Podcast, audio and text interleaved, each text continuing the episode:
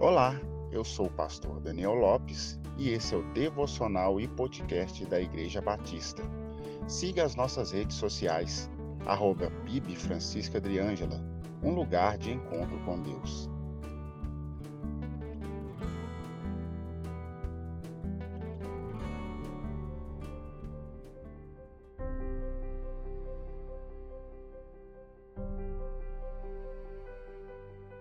Se lhe perguntassem o que é paz, certamente você responderia: é a ausência de problemas, conflitos, violência, discórdia, que não estaria errada a resposta.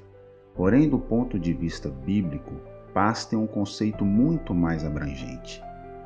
A paz que a Bíblia nos apresenta é mais relacionada à ideia de paz com Deus, uma vez que nascemos separados dele pelo pecado e declarados como inimigos de Deus. E uma vez tendo paz com Deus, conseguiremos transmitir paz aos homens. Por isso, o próprio Jesus nos disse: Deixo-vos a paz, a minha paz vos dou. Não vos la dou como o mundo a dá.